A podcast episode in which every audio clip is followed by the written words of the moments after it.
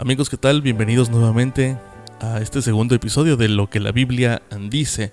Saludo con agrado, con afecto, mi amigo Fernando López. Fernando, bienvenido. Hola, ¿cómo estamos, Dani, Daniel? Estamos aquí nuevamente. Gracias a Dios por esta nueva oportunidad de continuar con este, pues esta aventura que nos hemos decidido con la ayuda de Dios eh, iniciar. Ya es nuestra segunda participación y esperamos que estemos atentos y que Dios sancione y guíe con su Santo Espíritu este, este programa. Así es, Fernando. Dios guíe este programa y guíe también a cada una de las personas que nos dan la oportunidad de escucharnos, como bien dices. Bien, eh, vamos a, a, platicar en esta tarde un tema que a veces no le damos el espacio suficiente para el estudio y su comprensión. La importancia necesaria, exactamente. A veces buscamos omitirlo o tocarlo o muy por encimita o que no nos lo cuenten tanto porque a veces nos llega a alarmar y queremos enfatizar que el objetivo no somos ni alarmistas, no queremos atemorizar, pero es necesario recordar, reafirmar y comprender el mensaje de Mateo 24. Así es, Dani, es, es un tema interesante. Dios ha, ha dicho, ha establecido en su palabra varios acontecimientos, varias cosas que sucederán antes de que Él venga por segunda vez. Y como bien dices, a veces no, no le damos la importancia de vida. Eh, algunos, no sé, como que nos da miedo, como que no, no queremos que nos hablen de eso porque pues eh, como que es muy alarmante o no sé. Entonces, pues Dios, la Biblia es prácticamente una carta de amor por parte de Dios hacia nosotros y específicamente lo que vamos a, a tocar en, este en esta tarde. El tema que vamos a tocar en esta tarde con ello de Dios es eso, el Mateo 24, eh, algo que está pasando en el mundo, las señales que Dios, nuestro Señor Jesús, dijo antes de que Él viniera por segunda vez. Así que pues estén atentos y esperemos disfrutar y eh, ser guiados por el Espíritu Santo para entender y este, profundizar y a captar bien el mensaje que Dios tiene para nosotros en relación con Mateo 24. Así es, así que vamos a descubrir lo que la Biblia dice acerca de Mateo 24 y las señales antes del fin. Bien, vamos a ver primero eh, el, el, mundo o la sociedad, eh, generalmente la mayoría de los cristianos o las iglesias cristianas tienen pues su propia interpretación a, acerca de esto. Eh, algunos son, no sé, como tradiciones, ¿verdad? Que no eh, se pasan de, de, generación en generación tal vez, de oído a oído, pero en esta ocasión eh, no queremos pues, evidenciar a nadie ni queremos, no sé, pretender que, nosotros tenemos la verdad absoluta, pero en relación con esto, con lo que se dice, con lo que se cree, uh, del capítulo de Mateo 24, vamos a más que nada a lo que la Biblia dice. Y ya estudiando y entrando en, en, el, en, el, fondo de este, de este capítulo, Dios nos revelará y nos indicará precisamente lo que Él quiere, lo que Él quiere para nosotros.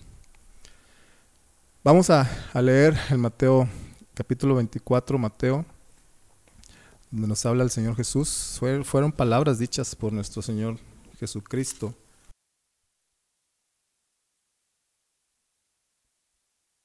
Y en capítulo 24 de Mateo, vamos a empezar en los versículos 3 al 8.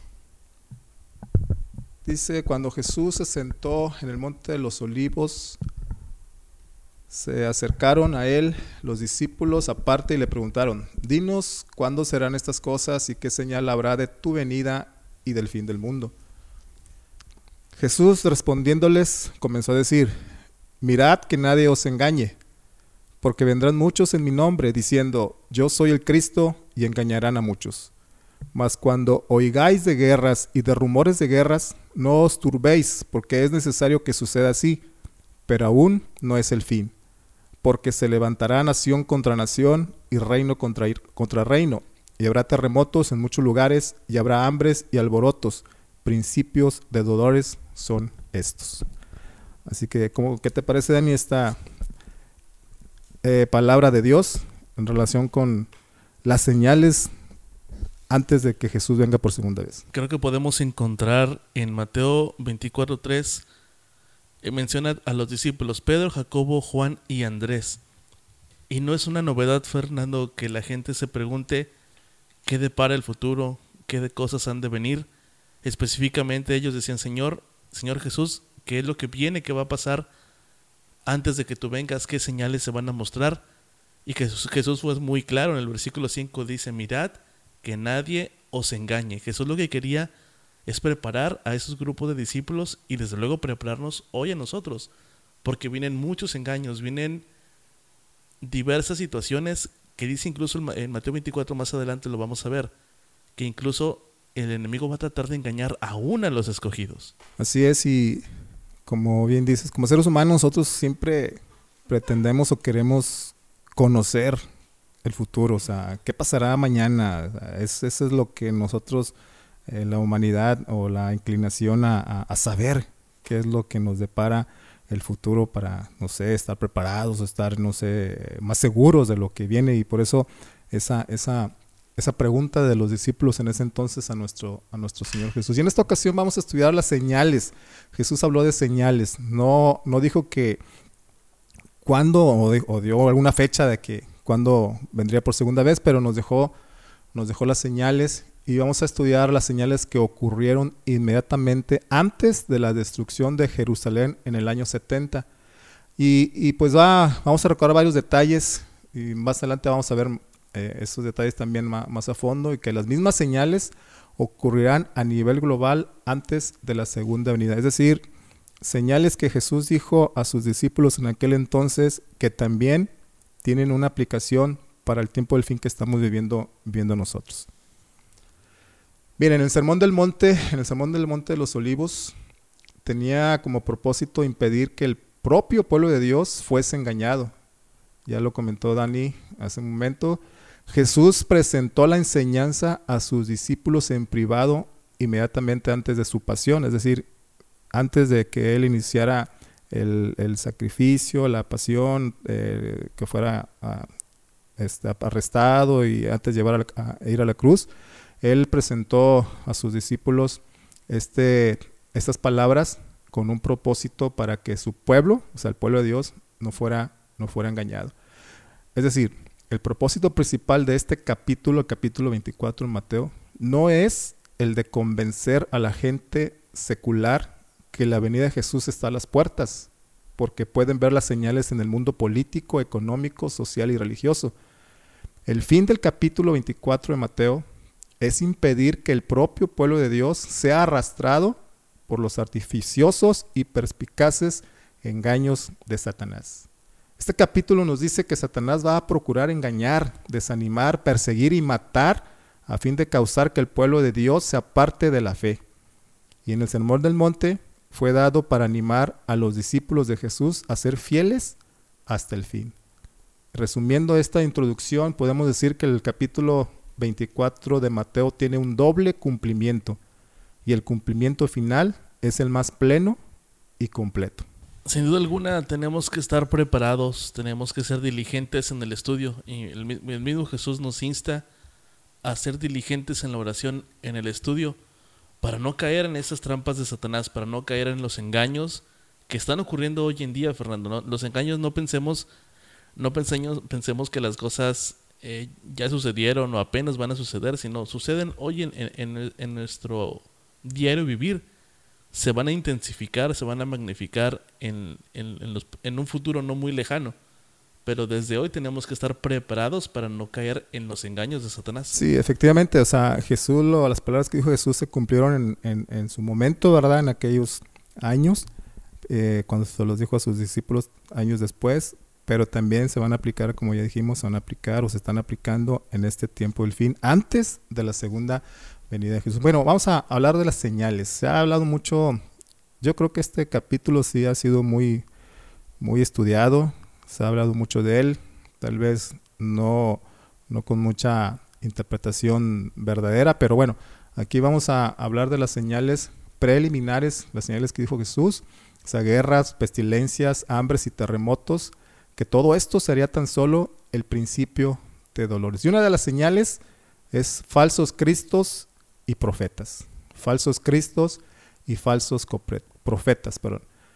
Y fíjense lo que también es, es muy sorprendente que en la propia, lo que la Biblia dice acerca de estos falsos cristos y profetas es, es muy sorprendente también porque nos los, nos los dice en el libro de Hechos, en el libro de Hechos capítulo 5 versículos 36 y 37, habla de, dos falsos cristos y dos falsos profetas. Habla ahí de Teudas y Judas el Galileo. Vamos a, a leerlo, por favor. Hechos 5, 36 y 37 dice, porque antes de estos días se levantó Teudas, diciendo que era alguien. A este se unió un número como de 400 hombres, pero él fue muerto y todos los que le obedecieron fueron dispersados y reducidos a nada. Versículo 37. Después de este se levantó Judas el Galileo en los días del censo y llevó en pos de sí a mucho pueblo pereció también él y todos los que le obedecían fueron dispersados. Es decir, Dani, aquí nos habla lo que la Biblia dice que también eh, después de que, de que Jesús dijo estas palabras de las señales que iba a haber, en el libro de Hechos, en el capítulo 5, versículos 36, 37, nos habla, se cumple ahí ya, ya algunas palabras de Jesús, de algunos falsos profetas o falsos cristos, Teudas y Judas el Galileo, que se levantaron y eh, querían hacer una insubordinación, eh, arrastraron o convencieron a mucha gente, a muchos hombres para, para que lo siguieran y tristemente estos personajes pues murieron y, y pues obviamente los que le seguían también pues cada quien se fue por su camino, por su lado y todo eso quedó pues prácticamente en el olvido. Así que ahí vemos ya también que unas palabras de Jesús están cumpliendo, como quien dice al pie de la letra. Así es, y esto no, no es no se quedó en el, en el pasado, no se quedó en la historia. Así como hablamos de Teudas, hablamos de Judas, en la actualidad se, se han levantado, han ha habido movimientos de hombres que se declaran el Mesías, que se declaran un profeta, que se declaran eh, Jesús mismo, que vienen a, no sé, a generar un movimiento y a muchos engañan. Sí, eh, eh, es, es, es alarmante lo que estamos viviendo actualmente y, en el contexto de la historia bíblica, también lo que dice la Biblia o lo que la Biblia dice en el capítulo de Hechos, perdón, en el libro de Hechos, capítulo 8, 9 y 10, también hubo otro, otro falso Cristo, falso profeta, Simón el mago. Lo que la Biblia dice en, este, en esta cita, escuchen amigos, dice, pero había un hombre llamado Simón, que antes ejercía la magia en aquella ciudad y había engañado a la gente de Samaria, haciéndose pasar por algún grande a este oían atentamente todos, desde el más pequeño hasta el más grande, diciendo, este es el gran poder de Dios. Entonces ahí hay un personaje también que aparece, que la Biblia también lo menciona, y que es un engañador, que, él pretendía tener un poder, un poder de Dios, y, y lo triste de esto es que la gente, la gente creía en él, la gente lo seguía, la gente eh, se dejaba engañar o, embaucar por, por, personajes así. Y lo que dice la Biblia, o lo que la Biblia dice en 1 Juan 2.18, dice, muchos anticristos surgieron. Y la palabra anticristo significa uno que pretende ocupar el lugar de Cristo. Es decir, el anticristo no solamente es alguien que está en contra de Dios o en contra de Cristo, sino que también pretende ocupar el lugar de Cristo. Y 1 Juan 2.18 dice, hijitos, ya es el último tiempo, y según vosotros oísteis que el anticristo viene. Así ahora han surgido muchos anticristos. Se refiere a uno que profesa ser Cristo oponiéndose hacia Cristo. Por eso conocemos que es el último tiempo. Así que hay muchos falsos cristos, pero también muchos anticristos, como dice 1 Juan 2.18. Y la, la historia la historia también, hay un historiador, se llama Flavio Josefo, que también fue, eh, es historiador de los tiempos bíblicos, él no era un, al menos no, yo entiendo que no era cristiano, pero él escribió acerca de, de, los acontecimientos del pueblo judío y él dice que además, Flavio Josefo dijo que además se levantaron impostores y engañadores que convencieron a la muchedumbre que los siguieron al desierto pues afirmaban tener poder para mostrarles maravillas y señales incuestionables que harían en armonía con el plan de Dios. Se lo escribió Flavio Josefo, hay es un libro que se llama Antigüedades de los Judíos, eh, tomo 20, páginas 5 y 6. Entonces, hay muchos falsos cristos y, falsos profetas y gente que se aparece o que surge y, dicen que son, eh, eh, Dios les reveló esto, los iluminó y, andan eh, supuestamente haciendo prodigios y milagros a todo el mundo y, tristemente pues la gente la gente le creyó en ese entonces lo que la Biblia dice acerca de esto ya lo leímos. El historiador Flavio, Josefo también habló acerca de estos y, pues hay que estar atento a lo que pasa en el mundo y pues no, no dejarnos engañar y siempre estar uh, pues corroborando lo que la Biblia dice acerca de lo que pase alrededor de, nuestro entorno o, del, o de nuestra ciudad o del mundo entero. Es eh, sorprendente la manera en cómo Dios nos advirtió, cómo Jesús nos advirtió de lo que vendría y cómo fue puntual en el cumplimiento. En el pasado lo vimos a través de, en el, en el pasaje de los versículos que leías de Hechos, y cómo muy pronto y en la muy pronto va a verse un engaño más grande. Pero hoy en día cómo siguen existiendo estos movimientos y siguen personas engañando, estafando y lucrando con la fe de las personas. Es, incluso recuerdo hoy que en Hechos 8 Simón cuando ve que la imposición del Espíritu Santo era a través de las manos, él quería pagar, o sea, él, quería lucrar, decía, oye, pues ¿cuánto te doy? para que a mí también me des el Espíritu Santo. Y las cosas no son así, no, no, es el, no se trata de dinero, no se trata de tener un poder sobrenatural, se trata de tener el Espíritu Santo.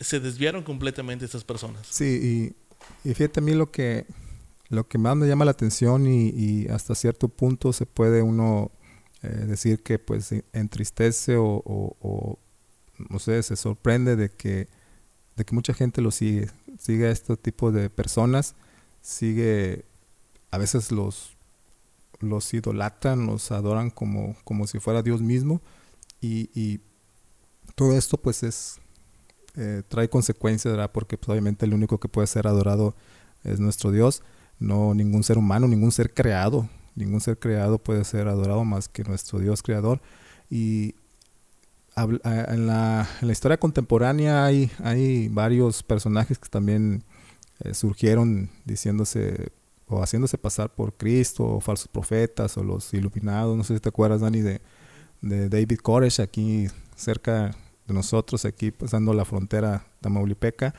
Él, todo lo que hizo y la gente cómo lo, lo idolatraba, e incluso llegó a morir por él, o sea... Terminó en desastre ese movimiento. Es un, sí, terminó en desastre el FBI, todo, las armas que tenían y todo eso. Entonces, eh, eso pasa también porque pues, la gente no, no, no dice o no se lleva o confirma lo que la Biblia dice acerca de este tipo de, de señales o de acontecimiento que está pasando. También viene a la memoria un Jim Jones, uno que también creo que se fue a la, a la Guyana francesa, algo así, y luego eh, mucha gente le seguía en sus cultos y, se suicidaron muchas, muchas personas porque pues él los, eh, decía cosas que pues nada que ver en conexión con los principios bíblicos y, hubo una, una, una, gran tragedia también en ese entonces.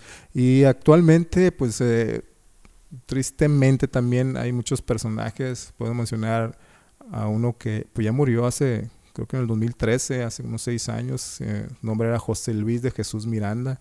Él era un líder de la secta Creciendo en, creciendo en Gracia, un, líder, eh, era de Puerto Rico, pero creo que tenía su, su, iglesia o su principal domicilio ahí en Miami.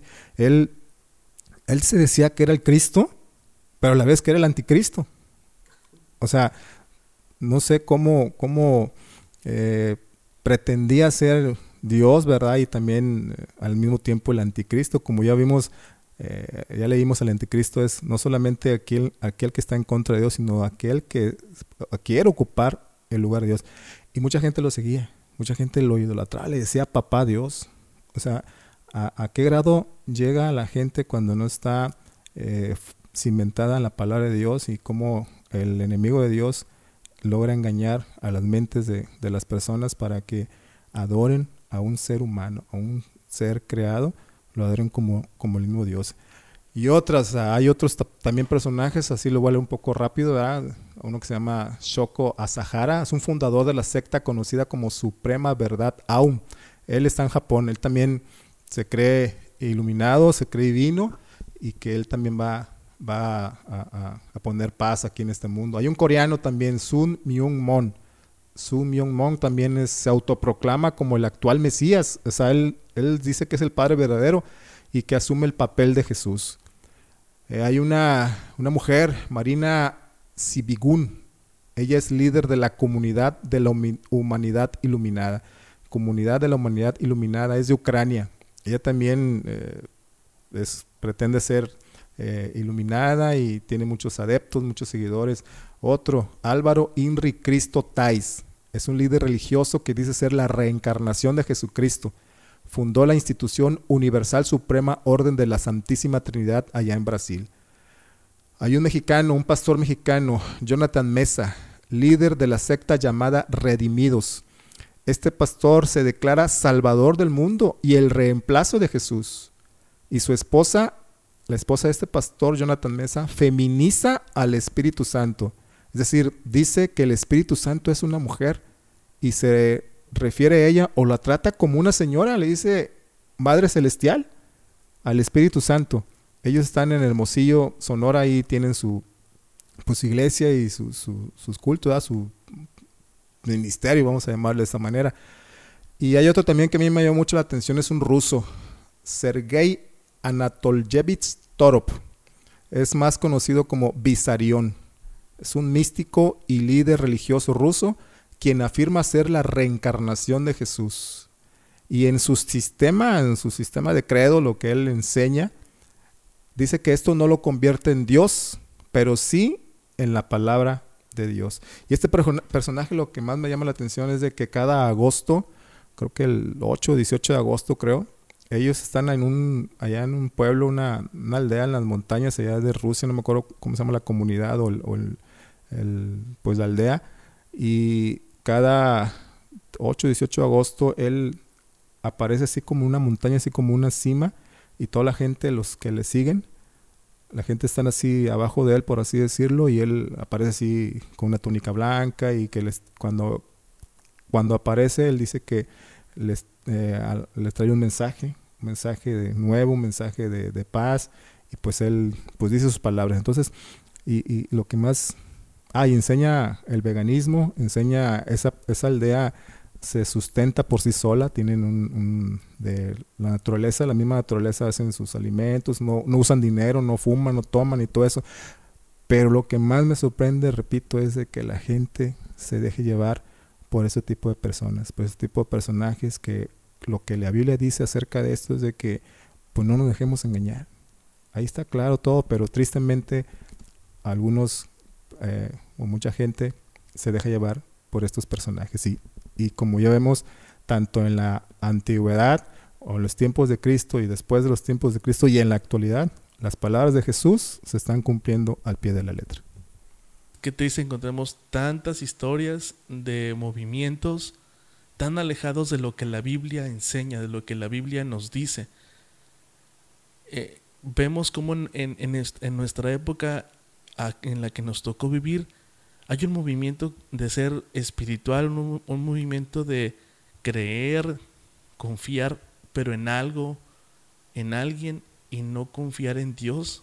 Incluso hay quien nos tacha a lo mejor de locos en los cristianos porque creemos en un Dios que no podemos ver, pero nosotros lo hemos descubierto a través de la palabra de Dios, a través de la comunión, pero es triste ver cómo muchas personas pierden el rumbo o deciden ver hacia otro lado y no enfocarse en el Dios verdadero, sino enfocar su adoración en un falso profeta, en un falso Cristo. Qué triste porque esto pues te lleva a una vida no completa. Sí, así es. Eh, Dios eh, nos dejó, nos dio nuestra naturaleza así como un, pequeño espacio para, para adorar. Y esa búsqueda de oración es para que lo encontremos a Él y lo adoremos solamente Él como nuestro Creador. todo aquello que se aparte de la adoración a Dios, pues es idolatría. Y repito eso mucho de que el único digno de adoración es nuestro Creador. Entonces, es triste, pero que esto espero que, nos sirva también a nosotros para confirmar nuestra fe en la palabra de Dios, en lo que la Biblia dice, en la palabra de, de nuestro Dios, para de esta forma no, no adorar a nadie, a nadie, a ningún ser humano, a ninguna criatura, a ningún objeto, a nada, sino a nuestro Dios, a nuestro Dios único y verdadero, a nuestro Dios creador, y de esa forma pues eh, seguir en los caminos que Él, que él ha dejado y que muy pronto va a venir por nosotros. Entonces, eh, pues sí, Dani, es, triste, pero bueno, estamos eh, comprometidos con nuestro Dios y llevar el mensaje, la verdad clara y sencilla de lo que la Biblia dice acerca de todo esto que está aconteciendo en el mundo. Así que pues esperemos que, que toque corazones el Espíritu Santo para que en verdad nosotros nos volvamos a Dios como nuestro único creador y redentor. Que nuestro principal objetivo sea regresar a Dios, regresar a una adoración genuina, porque solamente Dios es quien merece honra y gloria de, ser adorado. Y Satanás está trabajando en desviar eso, en, en, confundir, pero no, no, caigamos en eso. ¿Y cómo, no lo vamos, cómo podemos evitar manteniendo una comunión franca con Dios, teniendo una devoción, un estudio diligente de la palabra de nuestro Dios, una comunión a través de la oración ferviente y de esa manera podremos estar firmes contra los ataques de Satanás. Bien amigos, muchas gracias por acompañarnos en estos minutos en lo que la Biblia dice acerca de Mateo 24. Fernando, solamente llegamos a un versículo a lo que la Biblia dice acerca de los falsos profetas, pero no nos vamos a quedar aquí, vamos a continuar. Sí, si Dios quiere, para el próximo programa vamos a continuar con más señales que, que Jesús dejó en su palabra para de esa forma estar apercibidos y no dejarnos engañar por los artimañas del enemigo. Así que pues gracias por acompañarnos y será hasta la próxima. Amigos, los, eh, los esperamos, los, los esperamos en nuestro próximo programa, en la siguiente emisión de lo que la Biblia dice acerca de Mateo 24. Los esperamos. Muchas gracias por escucharnos. Y terminamos con una oración. Señor, te damos gracias porque en tu palabra has dejado bien claro lo que va a suceder antes de que vengas por segunda vez. Necesitamos eh, dejarnos guiar por ti. Necesitamos rendirnos a ti, y saber que solamente tú eres digno de alabanza, de adoración. Hay muchos problemas, hay muchas trampas del enemigo en relación con los falsos cristos y falsos profetas. Señor, ayúdanos a, entenderte, ayúdanos a saber que solamente tú mereces nuestra adoración y que cuando se presenten las circunstancias que puedan engañarnos o embaucarnos de lo que Satanás nos presenta con un poderoso, así dice Jehová, rechazarlo y solamente rendirnos a ti. Señor, que tu palabra nos ilumine, nos alumbre, nos fortalezca en estos tiempos difíciles que estamos viviendo, tiempos peligrosos. Satanás sabe que le queda muy poco tiempo, por eso quiere engañar a todo el mundo, aún a los que creemos en ti. No permitas que eso suceda, Señor, y ayúdenos a entregarte nuestras vidas y nuestros corazones. Gracias por tu amor, tu misericordia y por tu poder. En el nombre de Jesús. Amén.